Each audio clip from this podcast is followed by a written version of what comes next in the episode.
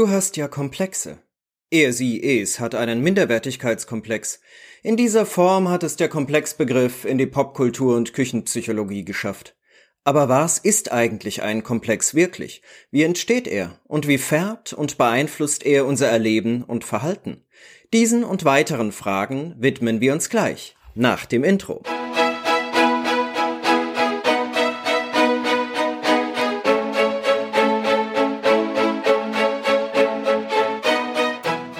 Das Assoziationsexperiment geht auf Galton gegen Ende des 18. Jahrhunderts zurück.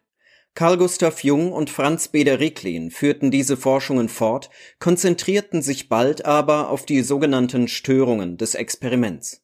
Begriffe, auf die nicht reibungslos assoziiert werden konnte, waren im Assoziationsexperiment mit persönlichen, affektbetonten Erfahrungen und Schwierigkeiten verbunden. Die quasi gestörten assoziativen Netzwerke wurden bald benannt als Komplexe. In der Folge wurde dann postuliert, dass der Hintergrund des Bewusstseins aus solchen Komplexen bestehe und dass alle psychogene Neurosen einen Komplex enthalten, der mit außerordentlich starken Gefühlstönen ausgestattet sei. Jung hat mit seinen Ausarbeitungen zum Assoziationsexperiment erste empirische Untersuchungen zur Emotionsforschung vorgelegt. Wie läuft so ein Jungsches Assoziationsexperiment ab? In der Regel sitzen sich Untersucher und Proband bzw. Therapeut und Patient gegenüber. Nacheinander werden aus einer Liste 100 bzw. in Kurzfassungen 50 Begriffe vorgelesen. Zu jedem Begriff soll der Proband ohne nachzudenken einen anderen Begriff assoziieren, zum Beispiel auf weiß, schwarz.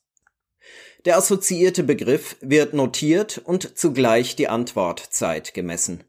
Nach der Assoziation aller Begriffe folgt eine weitere Runde, in der der Proband versucht, die in der ersten Runde assoziierten Begriffe zu wiederholen, also wieder weiß, schwarz. Von besonderem Interesse sind hierbei die sogenannten Störungen.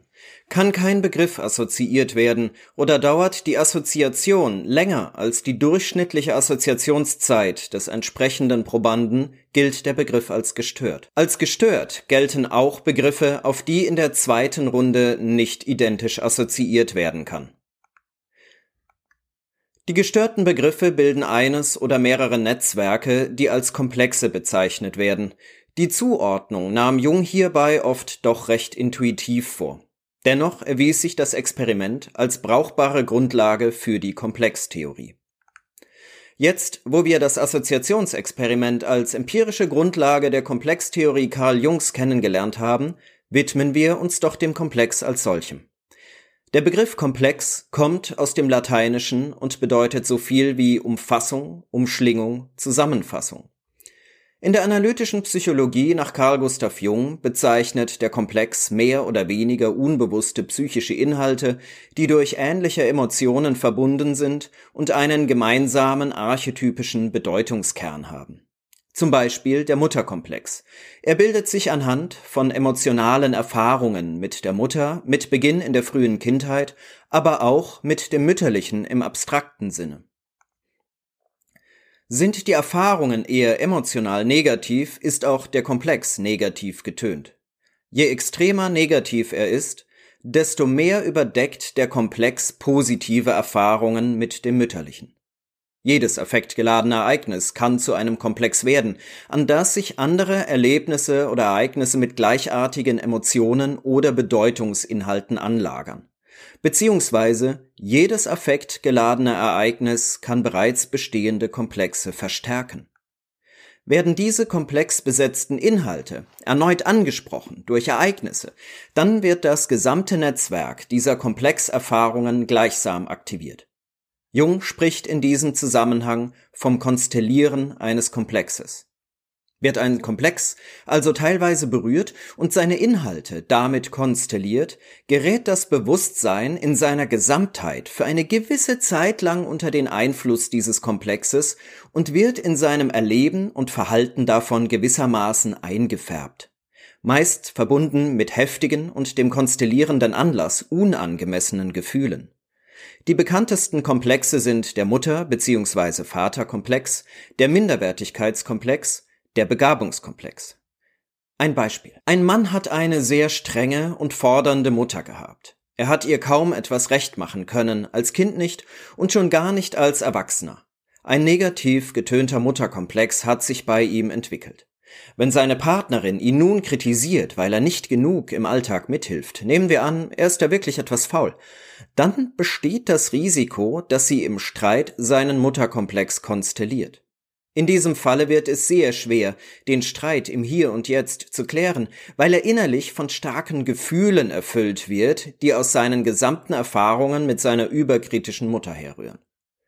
Er hat es dann sehr schwer, sich davon frei zu machen, solange der Komplex konstelliert ist und wird sehr wahrscheinlich so reagieren, wie er zumindest innerlich seiner Mutter gegenüber reagiert hat. Wenn ihm das nicht bewusst ist, wird die Auseinandersetzung rasch unproduktiv. Seine Partnerin wird sich vielleicht wundern, was plötzlich in ihn gefahren ist. Sie wollte doch eigentlich nur etwas mehr Unterstützung im Alltag. Man kann hier bereits erkennen, dass es enge Zusammenhänge zwischen der Komplextheorie und moderneren Traumatheorien und ihrer Beschreibung von Triggern gibt, welche ein Trauma aktivieren können. Die Komplextheorie ist meiner Ansicht nach jedoch grundlegender, da Komplexe sich auch unterhalb der Schwelle eines Psychotraumas bilden können. Traumata aber ebenfalls unter die Komplextheorie fallen. Im Übrigen gibt es auch affektiv positiv getönte Komplexe.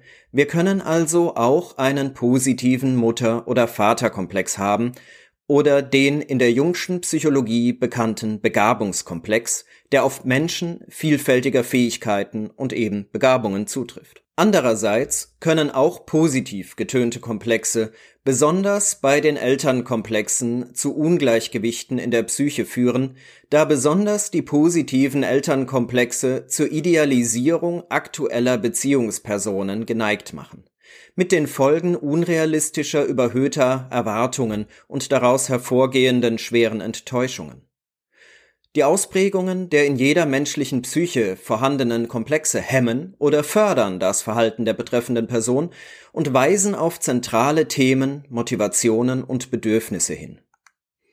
Komplexe steuern auch die Ausprägung von Interessen des betreffenden Menschen. Es ist doch schon interessant, Wortspiel intendiert, dass wir unsere Interessen nicht willentlich steuern können. Wir können Interesse höchstens heucheln, aber nicht herbei wollen. Wenn uns etwas interessiert, dann interessiert es uns eben, und wenn nicht, entzieht sich das unserer Kontrolle. Es ist vielleicht wie mit dem Zitat aus einem mir entfallenen Film, in dem es heißt, wir können uns nicht aussuchen, wen wir lieben, nur wessen Liebe wir annehmen. Andererseits können wir durch Einsicht in unsere Gewordenheit, in unsere biografische Entwicklung sehr wohl ein Bewusstsein davon entwickeln, wie es zur Bildung bestimmter Interessen, die uns ausmachen, gekommen ist, was unsere Berufswahl geprägt hat. Und manchmal kommen wir im Verlauf von Therapieprozessen dazu zu erkennen, dass unsere vermeintlichen Interessen gar nicht unsere waren, sondern vielleicht die unserer Eltern, und neue Interessen können sich auftun. Carl Jung sah als organisierende Kerne der Komplexe die sogenannten Archetypen, die Thema des nächsten Jungbits sein werden. So bildet beispielsweise der Mutterarchetyp den universellen Kern des Mutterkomplexes. Heute wird in der analytischen Psychologie die Komplextheorie deutlich dynamischer als ursprünglich aufgefasst. Jung war noch der Ansicht, dass die Komplexe durch einen Zusammenstoß des Individuums mit Anpassungsanforderungen der Umwelt hervorgerufen würden. Heute sieht man die Komplexe aber eher als Verdichtungen von generalisierten Beziehungserfahrungen mit Menschen und der Umwelt an, die durch gleichartige Emotionen und vergleichbare Information verknüpft sind.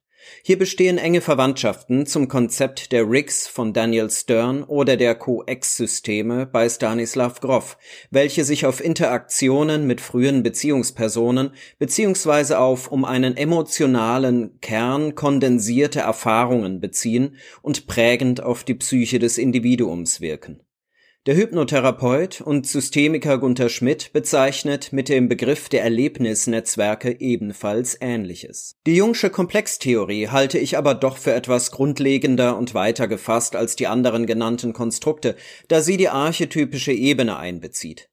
Nehmen wir beispielsweise den Vaterkomplex.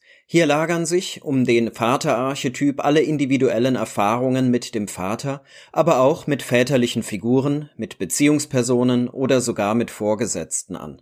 Wichtig ist hierbei natürlich auch der biografische Anteil.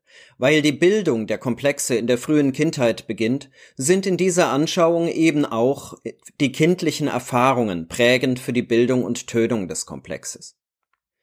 Kommt es nun zu einer emotional aufgeladenen Episode, vielleicht mit einem kritikübenden oder gar herumbrüllenden Vorgesetzten, kann bei entsprechender Ladung der Vaterkomplex einer Mitarbeiterin konstelliert, das heißt aktiv werden. Oft führt das zu einer Art Spontanregression auf eine kindlichere Erlebens- und Verhaltensweise und zugleich werden bisherige Erfahrungs- und Verhaltensmuster, die im Vaterkomplex gespeichert sind, aktiviert. Innerlich erlebt man die Komplexkonstellation meist als Verwirrung, emotionale Überflutung und die Unfähigkeit, sich auf das äußere Hier und Jetzt angemessen zu beziehen. Die Mitarbeiterin reagiert vielleicht übermäßig unterwürfig und verzweifelt, wie sie früher als dem Vater gegenüber noch ohnmächtiges Kind reagiert hat, oder sie macht dem Vorgesetzten Vorwürfe, die bei genauerer Betrachtung an den Vater gerichtet sein müssten. Oft ist es diese Verstrickung von Gegenwart und Vergangenheit, die die Konstellierung eines Komplexes so stressig macht. Umgangssprachlich sagen wir dann hinterher vielleicht, der Vorgesetzte hat meine Knöpfe gedrückt. Fassen wir noch einmal zusammen.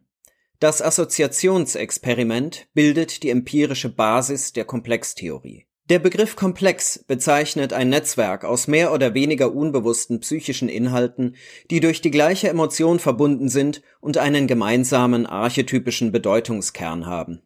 Jedes emotional aufgeladene Ereignis kann zu einem Komplex werden. Zu den bekanntesten Komplexen zählen der Mutter- bzw. Vaterkomplex, der Minderwertigkeitskomplex oder auch der Begabungskomplex. Komplexe können emotional positiv oder negativ aufgeladen sein. Man spricht dann von einem positiven bzw. negativen Komplex. Komplexe steuern bzw. fördern oder hemmen zentrale Themen, Motivationen oder Bedürfnisse des entsprechenden Menschen. Ein assoziativ mit der gleichen Emotion oder Information aufgeladenes Ereignis aktiviert den passenden Komplex mit allen darin gespeicherten Emotionen und Erlebens- und Verhaltensmustern. Der Komplex wird konstelliert, sagt man dann.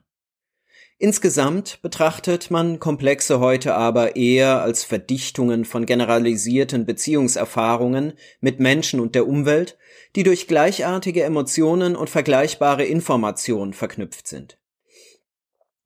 Die Exploration der eigenen Komplexstruktur ist ein wichtiger Bestandteil der analytischen Psychotherapie nach Carl Gustav Jung und auch für die Selbsterfahrung äußerst hilfreich.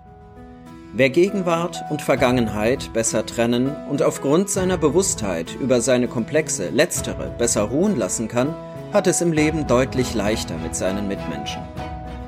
Ich bedanke mich für Ihre Aufmerksamkeit und bis zum nächsten Mal.